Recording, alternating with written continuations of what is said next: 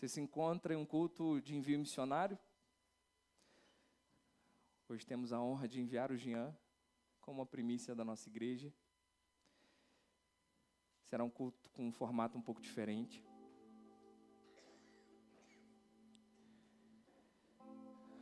O Senhor direciona o meu coração a falar algo para essa igreja, para essa comunidade. E quando eu pedi confirmação ao Senhor sobre isso, o Jean começou a falar sobre os moráveis, missionários que eram enviados como escravos, alguns deles indo com seus próprios caixões. Os morávios foram, foi um povo né, da Morávia, que depois da guerra dos 30 anos, guerra entre protestantes e católicos, se dispersaram da região da Saxônia e foram recebidos por Zinzendorf, um conde, mais ou menos onde é a Germânia. E lá formaram uma faculdade, uma, uma igreja, uma comunidade. E eles tiveram uma briga entre si, porque os morávios, quando foram para a Germânia, levaram consigo sua religião. Alguns eram anabatistas, outros eram luteranos. E nessa vila de Zinzendorf, eles brigaram, igual a gente briga, né? Brigaram. Crente, quando se reúne, se reúne para quê? Ou para falar mal ou para brigar. E eles não eram diferentes. Brigaram.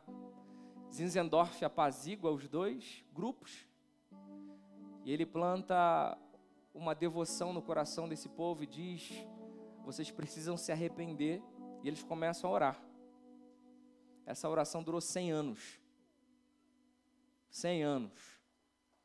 Uma torre de oração, aliás, o termo torre de oração vem justamente desse avivamento do século 17 dos morávios, onde eles resolveram a sua as suas diferenças e começaram a orar, ressaltando as suas semelhanças. É algo que a gente não faz como igreja.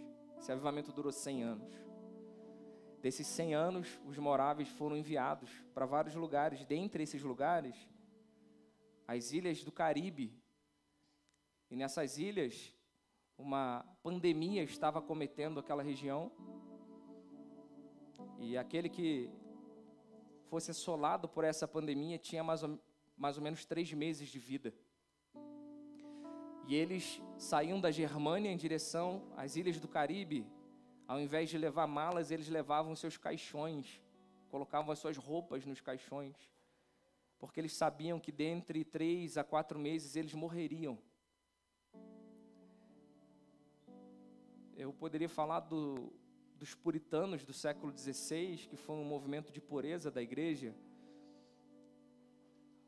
homens que não se conformavam com a religiosidade da igreja inglesa, que estava se tornando mais católica de novo do que nunca, e eles começam um movimento de santidade, e o nome puritano é um nome pejorativo, é tipo um apelido que deram pejorativo para eles porque eles diziam que eram os puros, os separados, porque viviam uma vida de santidade.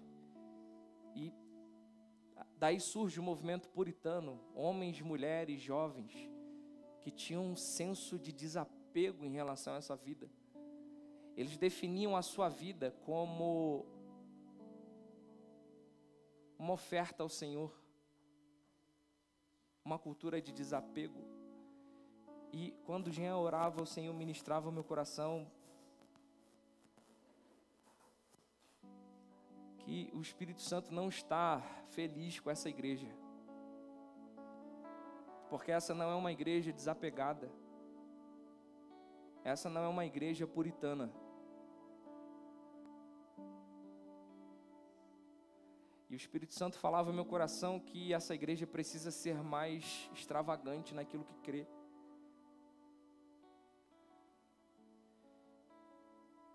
E o envio missionário do Jean hoje é um marco para essa igreja, não só porque é o primeiro missionário sendo enviado, mas porque o Jean é um padrão a ser seguido por nós, óbvio, o padrão é Cristo, sei disso. Mas a gente precisa desse senso de desapego mesmo. O Senhor não está feliz com essa igreja. Essa é a palavra que Deus trouxe ao meu coração para essa noite. Deus está chateado com a gente. Deus não está feliz com você, comigo. Assim como Jonathan Edwards, no século 17, prega a mensagem pecadores nas mãos de um Deus irado. E relatos dizem que a pregação de Jonathan Edwards foi para crente, não foi para não crentes, não convertidos, para crente mas crentes que estavam conformados com a sua vida normal, que não tinham esse senso de desapego. E as biografias de Jonathan Edwards dizem que as pessoas se penduravam nas pilastras, se agarravam nas pilastras, porque a realidade do inferno na pregação de Jonathan Edwards era tão forte que eles tinham medo de abrir um buraco no meio da igreja e eles irem diretamente para o inferno. É esse tipo de pregação que o Senhor está exigindo dessa igreja, é esse tipo de cultura que Deus está exigindo dessa igreja. Deus está dizendo para essa igreja que ela precisa ter uma devoção desapegada, extravagante, consistente, incessante. Isso não pode vir só do Jean, isso não pode vir só de um líder ou outro. Deus está desejoso de ver a unção dos puritanos aqui nesse lugar, sabe? Uma cultura onde apenas o que você leva é o seu caixão e as suas roupas, um escravo. Um escravo do Senhor. Gere em nós, Senhor. Gere em mim, Senhor. Um coração que tem prazer em ser, em ser escravo, em ser pertencente a um dono que é o Senhor. Um escravo não tem direito a viver os seus próprios sonhos, a viver os seus próprios planejamentos. Um escravo apenas aceita a soberania do seu Senhor.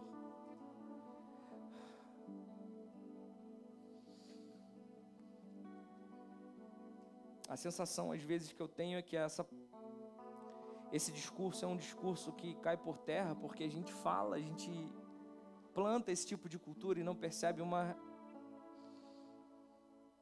uma prática. Se você frequenta essa igreja, você já percebeu que essa igreja tem algumas definições, alguns termos que definem basicamente a sua missão. E se eu pudesse escolher basicamente duas palavras que definem a cultura dessa igreja, o estilo de vida dessa igreja, eu escolheria duas palavras que não são do nosso português eu escolheria Maranata e Equibalo. Maranata vem do, do aramaico. Vem do aramaico Maranatã, que significa basicamente duas coisas: o Senhor já veio ou vem Senhor. Então, Maranatã em aramaico, que dá origem à palavra Maranata, que a gente cantou aqui no louvor, significa basicamente duas coisas. O Senhor já veio, então é uma comunidade que se alegra com a presença de Jesus. É uma comunidade que exalta a presença de Jesus, que diz: Ok, o Senhor já veio nós nos alegramos com a Sua presença. Maranata, ou seja, o Senhor já está entre nós. Mas também significa: Vem, Senhor, ao mesmo tempo que é uma comunidade que abraça a presença atrai a presença manifesta ou a presença física. O que é avivamento? Uma comunidade que está desejosa em ver a presença do rei física. Não é um arrepio, não é um choro, não, não. Uma comunidade que clama por avivamento está desejosa de ver Cristo governando fisicamente, não espiritualmente, não com arrepio, não você entendeu errado o que é avivamento. Avivamento não são reações que você sente. Avivamento é a presença de um rei estabelecida. Isso é avivamento. E eu acho muito interessante que a única vez, única vez que a palavra aviva, maranata, perdão, aparece no Novo Testamento, é meio sem sentido, sem contexto. Paulo simplesmente lança da, do bolso a palavra maranata em uma conversa sem sentido com os coríntios, onde ele diz assim: Eu, Paulo, escrevo saudações a vocês de próprio punho. Se alguém não ama o Senhor, seja anátema, seja maldito. Aí ele diz maranata. Sem sentido, maranata conectado numa frase de maldição. Maranata foi usado por Paulo para trazer uma sentença maldita. É como se ele estivesse dizendo: se vocês são anátemas, se vocês são falsos, Maranata para vocês. Ou seja, Jesus está para julgar a sua causa e descortinar a sua falsa religiosidade. Então, Maranata, além de ser uma, um apego da presença, um clamor por avivamento também é uma denúncia. Quando nós dizemos Maranata, nós estamos dizendo: olhe para a sua vida, perceba se há uma falsa religiosidade, uma falsa devoção. Se sim, Maranata para você. Maranata, define a nossa jornada, a nossa missão. Nós cantamos Maranata, nós vivemos Maranata, nós dançamos Maranata, o nosso discipulado é Maranata, o nosso bate-papo, quando a gente está trocando ideia depois da escola bíblica é Maranata, o nosso quadro é Maranata. Ah, e uma observação interessante: esse quadro não é um bode satânico. nós pintamos Maranata, essa é uma passagem de Apocalipse, capítulo 5 onde o Cordeiro de Deus é um arquétipo de Jesus. Ou seja, não é que Jesus voltará com essa imagem, é um arquétipo, uma representação do cordeiro, um cordeiro com sete chifres, sete olhos e sete espíritos que pega o livro e desata os selos. Nós somos uma igreja maranata que ama a volta do filho, que fala da volta do filho, que respira a volta do filho. Uma igreja que decidiu encarnar um homem, um personagem da Bíblia, além, obviamente, de Jesus. A gente poderia escolher vários personagens além de Jesus que definem muito bem a nossa missão, mas nós escolhemos apenas um. E eu não sei se você entende o que essa igreja respira, o que, o que essa igreja vive no seu DNA. Se você quer entender o propósito dessa igreja, medite na história de um homem chamado João Batista. João Batista, um homem de reputação sacerdotal, seu pai era sacerdote. Ele poderia seguir a carreira do seu pai. E sabe o que João Batista faz? Ele decide se juntar a uma comunidade de andarilhos no deserto. Mais precisamente, uma comunidade estabelecida em Qumran, perto da região do Mar Morto de Israel. E esse cara que tinha descendência no DNA dele corria sangue sacerdotal. João Batista poderia curtir a vida sacerdotal em Jerusalém, que era, o, era a igreja top do mundo antigo. Pensa na igreja mais top do Brasil. Não chega aos pés de Jerusalém, era onde o palco acontecia, onde os LEDs focavam nos pregadores. Então, quem queria aparecer pregava onde? Jerusalém. E ele tinha no seu sangue direito de ser uma celebridade judaica. E João Batista decide, sabe o quê? Ele decide ter a mesma unção dos puritanos, dos morávios. Certa feita, fariseus e religiosos perguntam: Você é Elias? Aí ele diz: Não. E o mais interessante é que o próprio Jesus tinha chamado ele de Elias, ou o chamou de Elias. Tu és um profeta? Ele era um profeta. Ele diz: Não.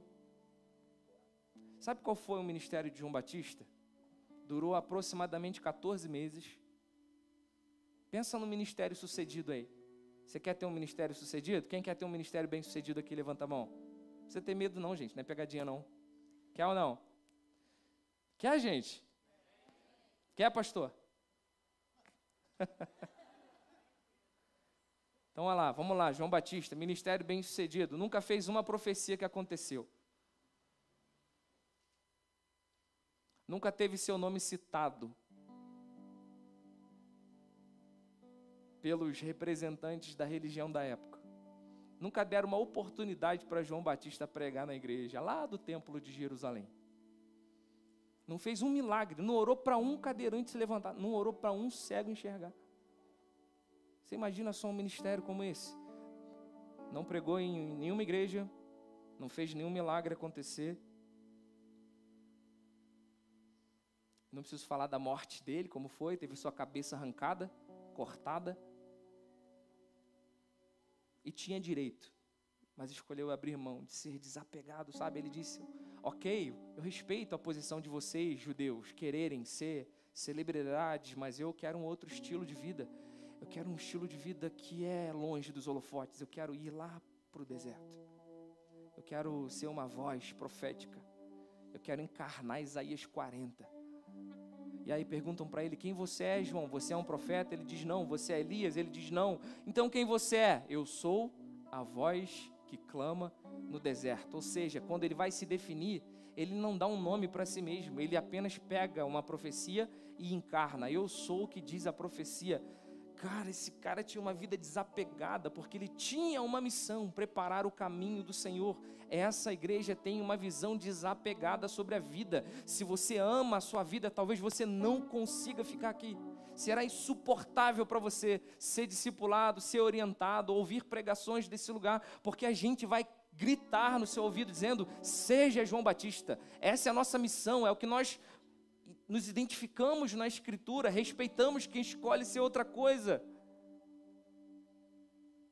Essa é uma igreja que está lutando para ser maranata, ou seja, preparar o caminho para que o Senhor venha. Então, essa palavra norteia quem nós somos o tempo inteiro. Então, se você não é norteado por essa palavra, ou tente se adequar a ela, ou não sei, você vai ficar triste aqui. E a segunda palavra que nos define é uma palavra que a gente não usa muito, mas o seu conceito e o seu sentido define muito bem o que nós somos, que é equibalo.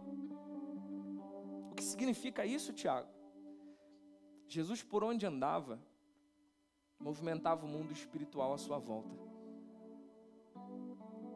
Não havia uma legião que se mantinha coberta na presença física do Senhor o movimento, o movimento espiritual, o reino espiritual se movimentava de acordo com a sua caminhada, a sua jornada.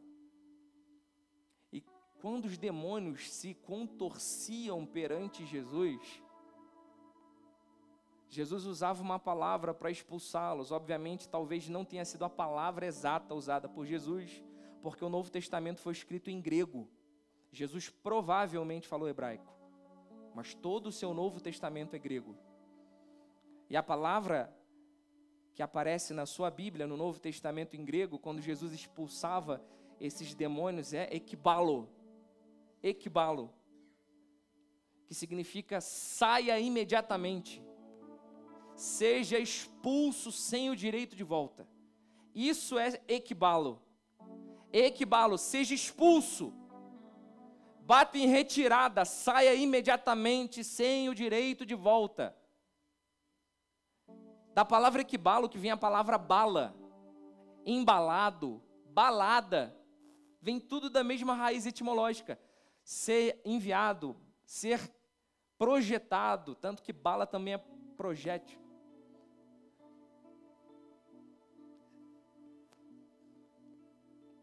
Só que a mesma palavra que Jesus usa para expulsar os demônios ele usa lá em Mateus 9. Abre aí, por gentileza, Mateus 9.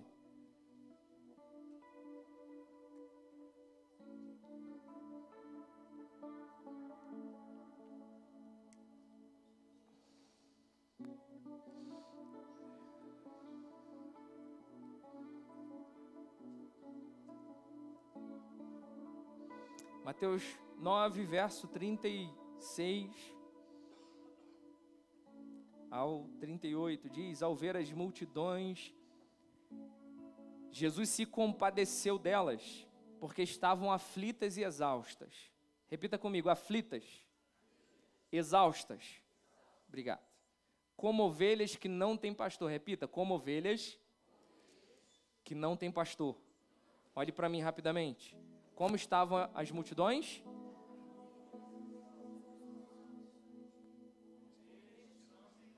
Vocês leram isso na Bíblia de vocês?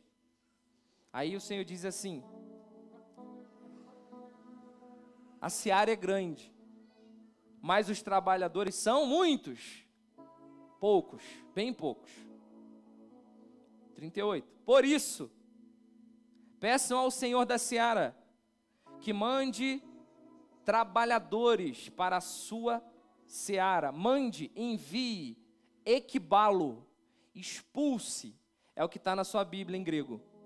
Então, Jesus está dizendo, ele se compadece das ovelhas e diz: essas ovelhas são como alguém que, nem, que não tem pastor, elas estão aflitas. Ore ao Senhor para que envie trabalhadores. E aí ele usa a palavra equibalo. Ore ao Senhor para que expulse os trabalhadores de casa. Esse é o sentido mais próximo do original. Orai para Deus expulsar os trabalhadores de casa em direção à colheita. Ok? Vocês leram isso na Bíblia de vocês? Não volte mais para casa. Ore para que Deus envie os trabalhadores que já estão em casa para serem expulsos de casa e que não têm o direito de voltar mais. É o que Jesus está dizendo.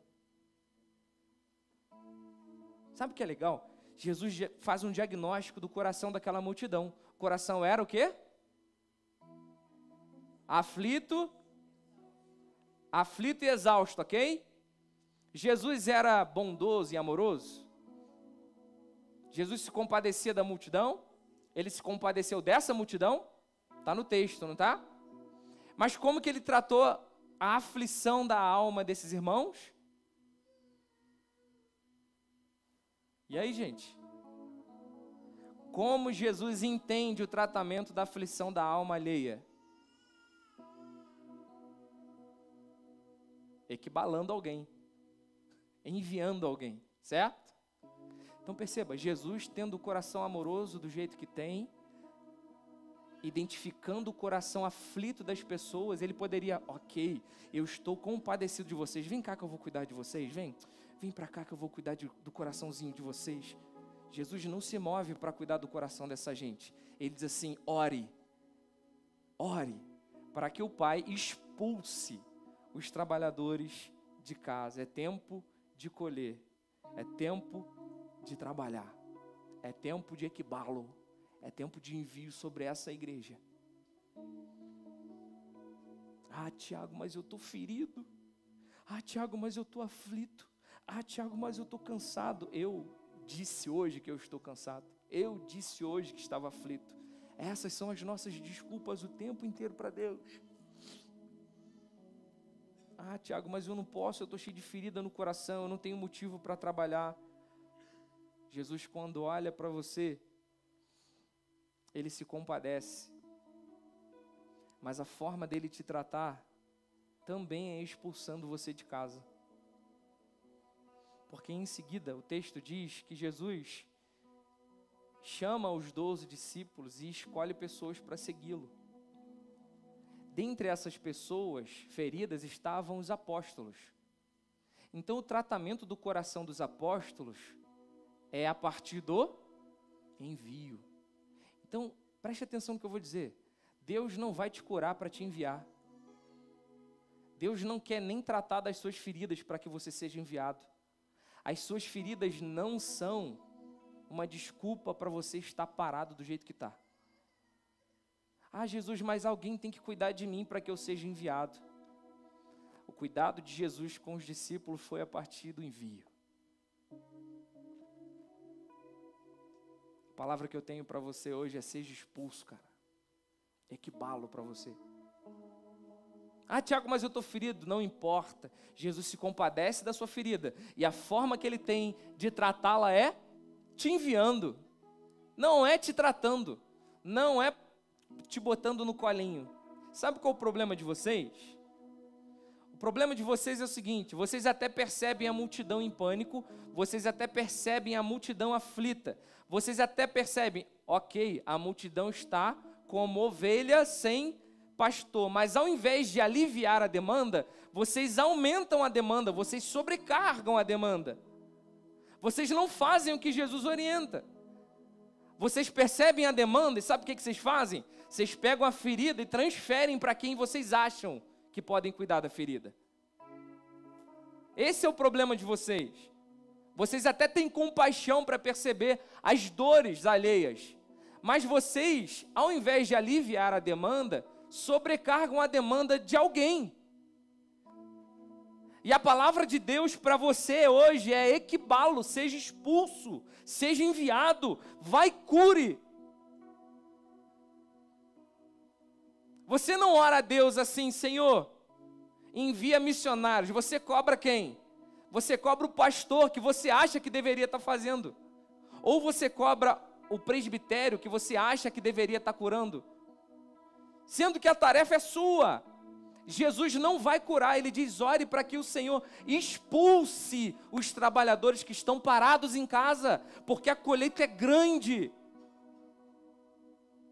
Você não se coloca como um possível missionário, você demanda para alguém a missão.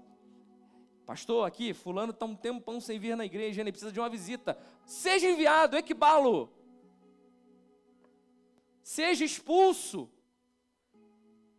Percebeu uma demanda? Solucione a demanda, alivie a demanda. Seja enviado. Quer ver? Abre a sua Bíblia em Mateus 28.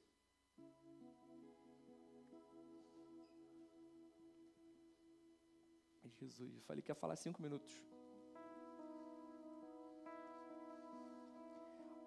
Esse texto que você vai ler é conhecido como a grande. Grande o quê? Grande comissão, não é isso? Todo mundo já ouviu falar da grande comissão? Vamos ler o que está no texto da grande comissão? Mateus 28, verso 19 a 20. Portanto, vão e façam discípulos de todas as nações, batizando-as em nome do Pai, do Filho e do Espírito Santo, ensinando-os a guardar todas as coisas que tenho ordenado a vocês. E eis que estou com vocês todos os dias até o fim dos tempos. Então você chama esse trecho de a grande comissão. É isso mesmo? É. Um professor de filosofia da USC chamado Dallas Willard chamou esse texto de a grande omissão. O que a gente chama de grande comissão, esse professor chamou de grande omissão. Porque o texto diz: vá, pregue, seja equibalado, seja enviado, expulso, e cuide, oriente, discipule, oriente, instrua. Agora abre por gentileza em 1 Coríntios. Já estou acabando. Capítulo 4.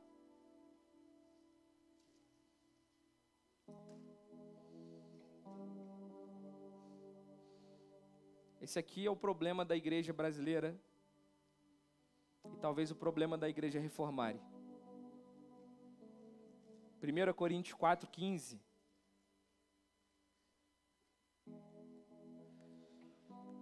Diz assim: Porque ainda que vocês tivessem milhares de instrutores em Cristo, vocês não têm paz.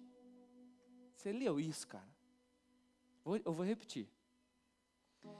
Porque ainda que vocês tivessem milhares de instrutores, vocês não têm paz. Pois eu gerei vocês em Cristo Jesus pelo Evangelho. A palavra que o apóstolo Paulo usa aqui para milhares de instrutores, milhares, vem do grego murios. Murios dá origem à palavra miríade no inglês, a tradução está assim: vocês têm mais de 10 mil instrutores, mas não têm nenhum pai. Na sua tradução, talvez esteja: vocês têm milhares de instrutores, mas, por, mas vocês não têm pais. A palavra instrutores aqui no texto é pedagogo. Então olha para mim rapidinho para você entender isso. Os pais gregos que não queriam cuidar dos seus filhos, os pais que não queriam cuidar da sua herança, seus filhos, eles contratavam um profissional chamado de pedagogo. O que, que era um pedagogo na época? Um pedagogo era um instrutor pago para cuidar dos seus filhos, se você fosse grego. Vocês estão comigo, gente? O que, que Paulo está dizendo aqui? Nós temos milhares de pedagogos que querem ser pagos para instruir, mas poucos querendo se tornar pais. Você tem que entender o sentimento desse versículo, cara.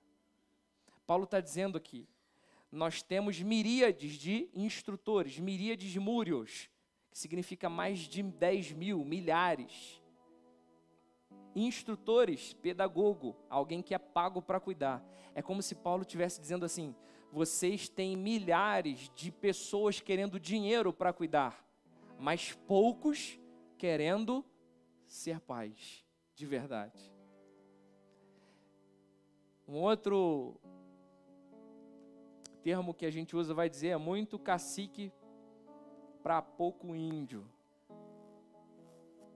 A colheita é grande, cara. Quantas tribos estão sofrendo, quantas pessoas precisam ser abraçadas. No dia de hoje estamos falando de Jardim Gramacho. No dia de hoje estamos enviando o Jean como missionário para esse lugar. Mas quantas tribos estão perto de você que precisam receber o seu envio? Eles nem sabem que eu vou mencionar eles aqui hoje. Mas existe uma cultura que eu admiro muito aqui nessa igreja, do Douglas e da Tainá. Eles não precisam falar isso para ninguém, eles fazem isso de maneira secreta, mas esse casal percebe pessoas que estão chegando há pouco tempo na igreja e simplesmente convidam pessoas para irem na casa deles. Uma vez por semana, eles estão encontrando várias e várias pessoas que estão chegando. Ninguém pediu para eles fazerem isso. Não foi ordenado, não foi um pastor que disse: Douglas e Tainá, vamos lá, preciso que vocês agora se reúnam com todo novo membro da igreja para incluí-los. Ninguém pediu. Eles decidiram fazer e por vezes eu descubro por acidente que eles estão fazendo. Eu mando a mensagem para Douglas e Douglas fala: pô, Fulano foi em casa, Ciclano foi em casa, e com Tainá a mesma coisa.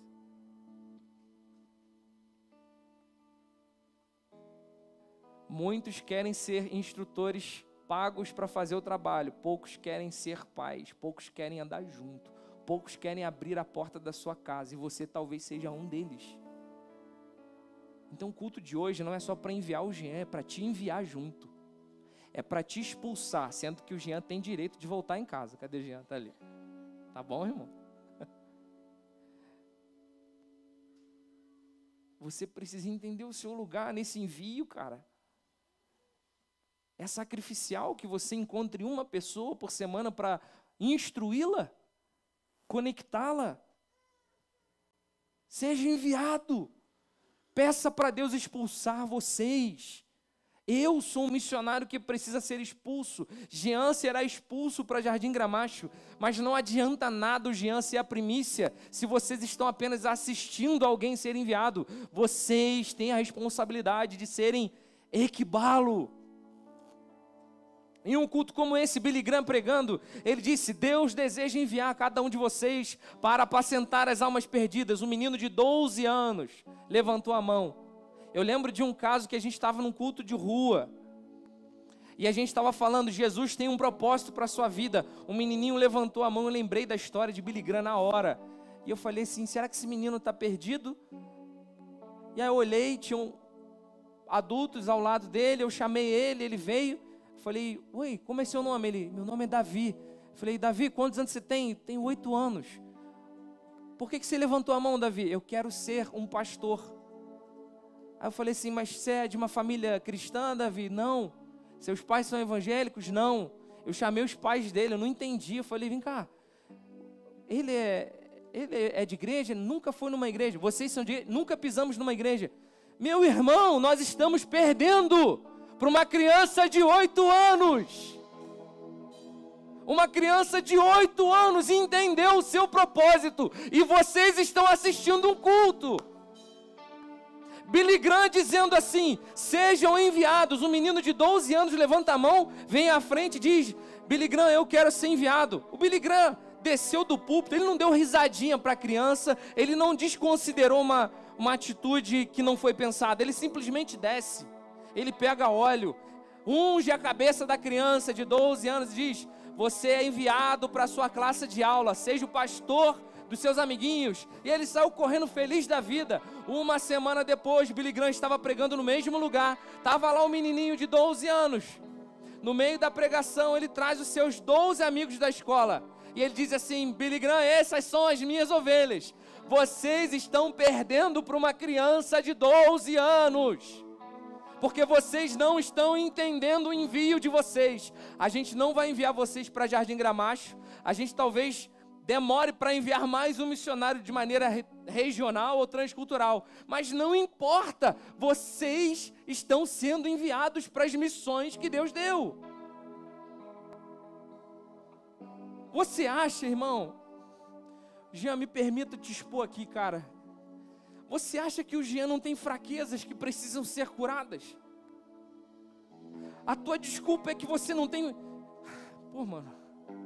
Ah, eu não posso, eu não tenho preparo, eu tenho feridas mal resolvidas. Toma vergonha! Você acha que o Jean não tem? Você acha que ele não tem um monte de ferida que precisa ser tratada? Você acha que eu não tenho ferida? Você acha que eu sou curado? Você acha que eu sou perfeito? Você acha que a gente aqui é. Cara, a gente está indo enquanto trata as nossas questões. Elas não estão nos paralisando. A gente pensa em desistir, a gente pensa em chutar o balde, mas o Senhor vem e redobra sobre nós o senso de maranata. É isso que você precisa, cara. Você não precisa de alguém orando por você. Você não precisa ser reconhecido por essa igreja. Você precisa ser reconhecido pelo Senhor como missionário, como enviado. Então volta para sua casa, equibalo, seja expulso sem o direito de volta, porque a colheita é grande e os trabalhadores são poucos. Se coloque como um trabalhador. Se coloque de pé, por favor. Equibalo, equibalo é a palavra que o Senhor traz ao nosso coração. Seja enviado, seja expulso, saia da sua zona de conforto.